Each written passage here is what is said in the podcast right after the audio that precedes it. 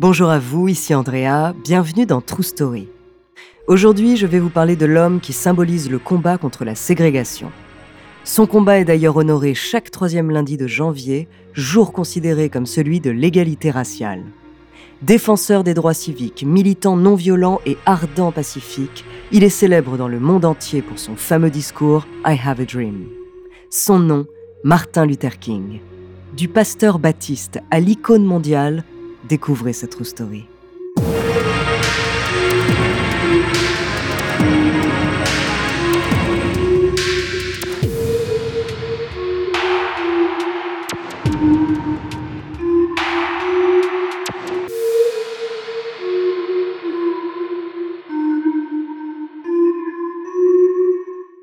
Avant de commencer à vous raconter cette histoire extraordinaire, laissez-moi vous présenter notre partenaire.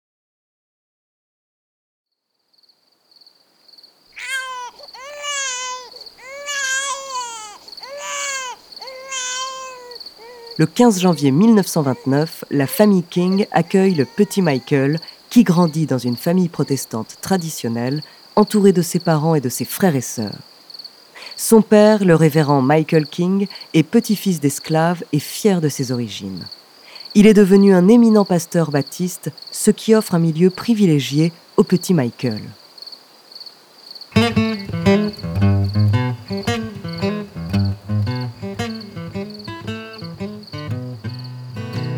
Durant l'été 1934, le pasteur King père part en voyage d'études avec son église dans plusieurs pays du monde et c'est là qu'il passe par Berlin un an après l'accession d'Adolf Hitler au pouvoir.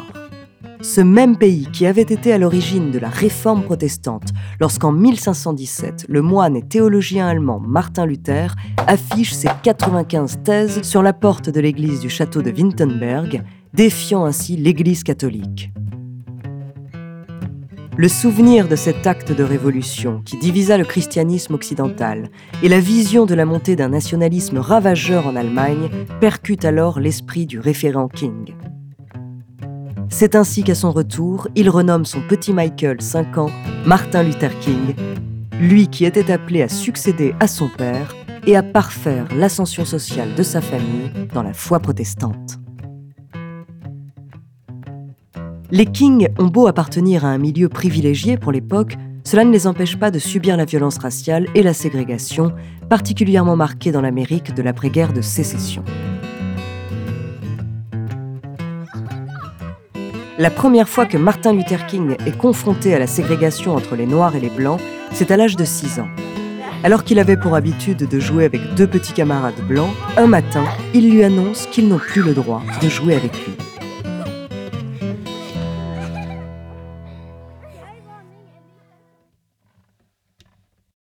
Déjà très conscient du monde qui l'entoure, le jeune Martin marche dans les pas de son père. Mais il commence également à affirmer ses propres convictions religieuses, humanistes et politiques. À seulement 15 ans, il gagne un concours d'éloquence. Dans ce discours, il affirme Si le droit de vote est donné aux Noirs, ils se montreront assez vigilants pour défendre l'arche de la liberté fédérale. Les jurys sont très impressionnés.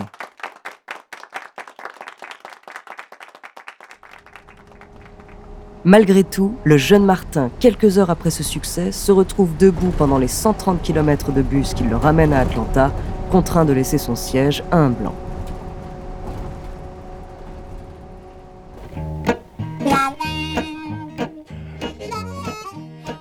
Rapidement, c'est l'université de sociologie qui continue de l'éveiller au monde qui l'entoure, mais aussi les théologiens du christianisme social qui estiment que l'Évangile doit permettre une transformation de la société.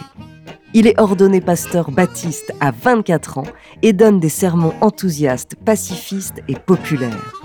Influencé par sa mère musicienne et sa femme Coretta, chanteuse, ses prêches sont toujours mélodieux et rythmés. La musique est notre arme de guerre, dira Martin Luther King.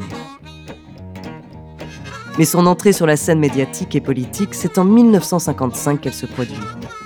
Cette année-là, Rosa Parks est emprisonnée pour avoir refusé de céder sa place à un blanc dans un bus. Cette scène se passe à Montgomery, dans l'Alabama, et King y dirige depuis un an une paroisse. Il entre alors dans la désobéissance civile pour défendre l'égalité. il propose de boycotter tous les bus de Montgomery et organise un système de covoiturage. C'est donc par des actions non violentes qu'il propose de lutter. La population noire et les associations locales le soutiennent. Cette campagne de blocage dure plus d'un an et malgré les agressions croissantes des ségrégationnistes blancs, l'ensemble de la population noire de la ville fait corps et continue de marcher pour se rendre au travail. Le boycott se termine par une décision historique de la Cour suprême des États-Unis. Le 21 décembre 1956, elle déclare illégale la ségrégation dans les autobus, les restaurants ou encore dans les écoles. Sur les badges de campagne de Barack Obama en 2008, on pouvait lire Rosa Parks s'est assise pour que Martin Luther King puisse marcher. Martin Luther King devient alors le leader incontesté du mouvement des droits civiques. Il est le porte-parole et sait jouer de sa figure médiatique pour diffuser ses idées à la télévision.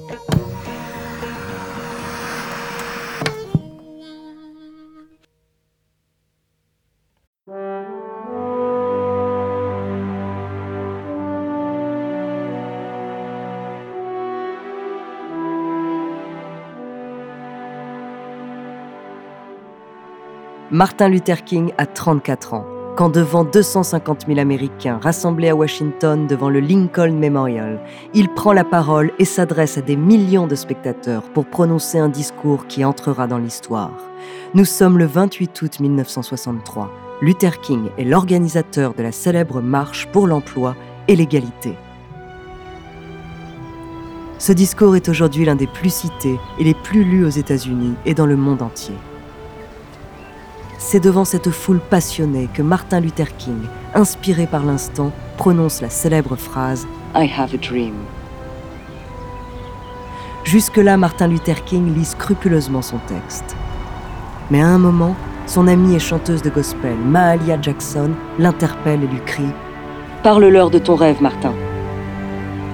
C'est alors qu'il s'écarte de ses notes et improvise J'ai fait un rêve. J'ai fait un rêve que mes quatre enfants vivront un jour dans un pays où on ne les jugera pas à la couleur de leur peau, mais à la nature de leur caractère. J'ai fait un rêve aujourd'hui.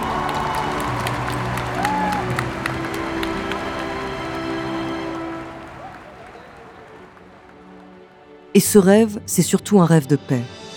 Et c'est ce que l'Académie du Nobel souligne et honore en lui attribuant en 1964 le prix Nobel de la paix pour sa lutte non violente pour les droits civiques des Noirs.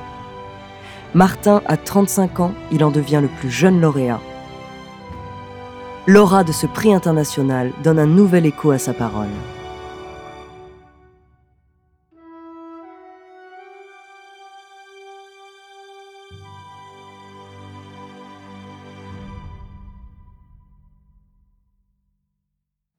Dans la foulée, en juillet 1964, le président Lyndon Johnson signe une loi, le Civil Rights Act, rendant illégale toute forme de discrimination envers les populations noires.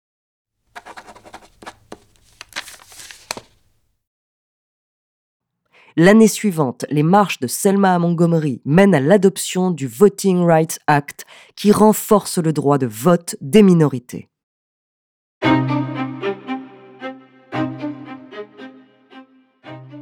Martin Luther King a véritablement gagné les galons de héros. Mais pour d'autres, il est l'homme à abattre. Et son mouvement est menacé. Entre 1964 et 1968, le révérend King a perdu la plupart de ses soutiens.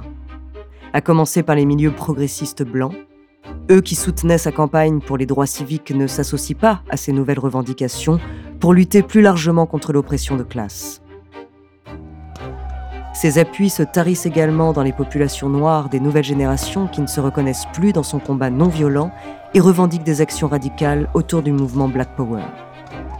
Dernier point de désaccord avec sa base, la guerre du Vietnam. En 1967, Martin Luther King s'affiche clairement en opposition avec l'intervention américaine et il se voit taxé d'anti-américanisme.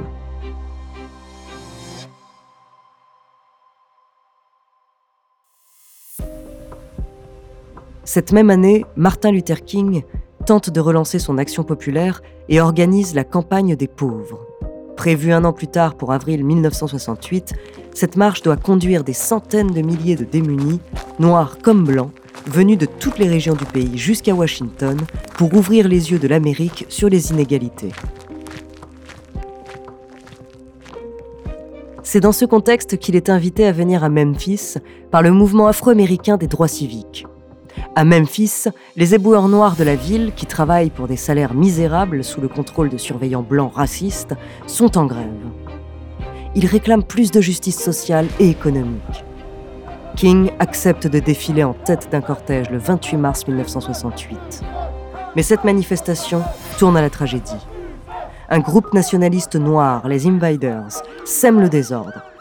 Martin Luther King est évacué par la police, des milliers de manifestants sont blessés et la presse somme King d'abandonner son projet de marche sur Washington prévu quelques jours plus tard.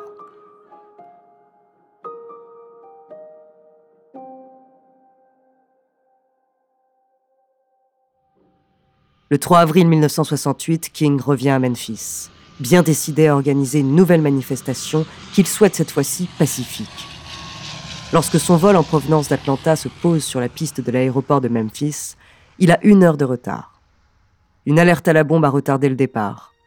Les passagers descendent les uns après les autres, le visage tendu.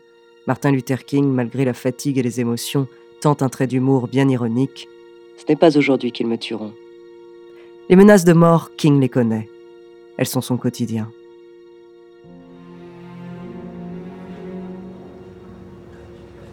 Après avoir quitté l'aéroport, il se rend au Lorraine Motel, un petit établissement qui donne sur un parking. King s'installe à l'étage, chambre 306. Le lendemain, le jeudi 4 avril, King commence la journée avec optimisme. Il vient d'apprendre que la manifestation prévue à Washington le lundi suivant est autorisée. À 17h30, il regagne sa chambre pour se préparer pour le dîner. À 18h, il prend l'air sur le balcon, quand soudain une détonation traverse l'air. Il est 18h01. Son meilleur ami Ralph Abernathy, qui est du voyage, se précipite vers son camarade. C'est trop tard. Il le retrouve couché dans une mare de sang, une balle lui ayant emporté la moitié du visage. Transporté à l'hôpital, il ne reprendra jamais conscience. Son décès est prononcé à 19h05. Il avait 39 ans.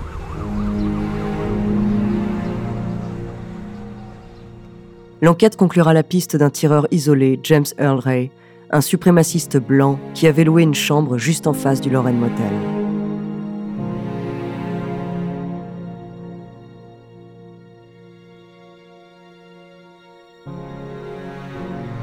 La nouvelle de la mort de Martin Luther King a embrasé l'Amérique. Des émeutes éclatent à Washington, Memphis, Chicago, Boston. Après dix jours d'état d'urgence, on compte 300 blessés et 20 000 arrestations. À Atlanta, ville de naissance de Luther King, c'est le calme qui est respecté, en l'honneur du leader non violent. Le 9 avril, une foule silencieuse de 300 000 personnes suit le cercueil du héros.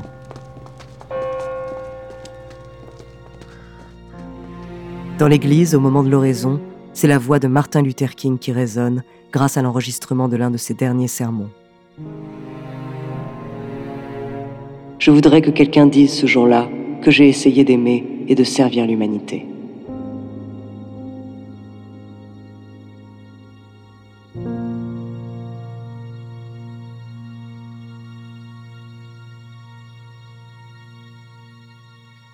Réduite au silence par le crime raciste, le combat de Martin Luther King résonne encore aujourd'hui et parfois cruellement dans l'actualité.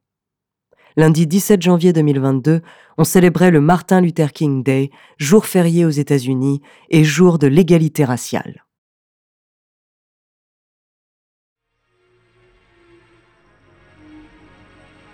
Merci d'avoir écouté cet épisode de True Story. La semaine prochaine, je vous parlerai d'un lieu de légende situé en Écosse, au mystère absolument incroyable. En attendant, n'hésitez pas à nous faire part d'histoires que vous aimeriez entendre sur votre plateforme d'écoute préférée ou alors via la page Instagram ou Twitter de Bababam. Nous nous ferons un plaisir de les découvrir.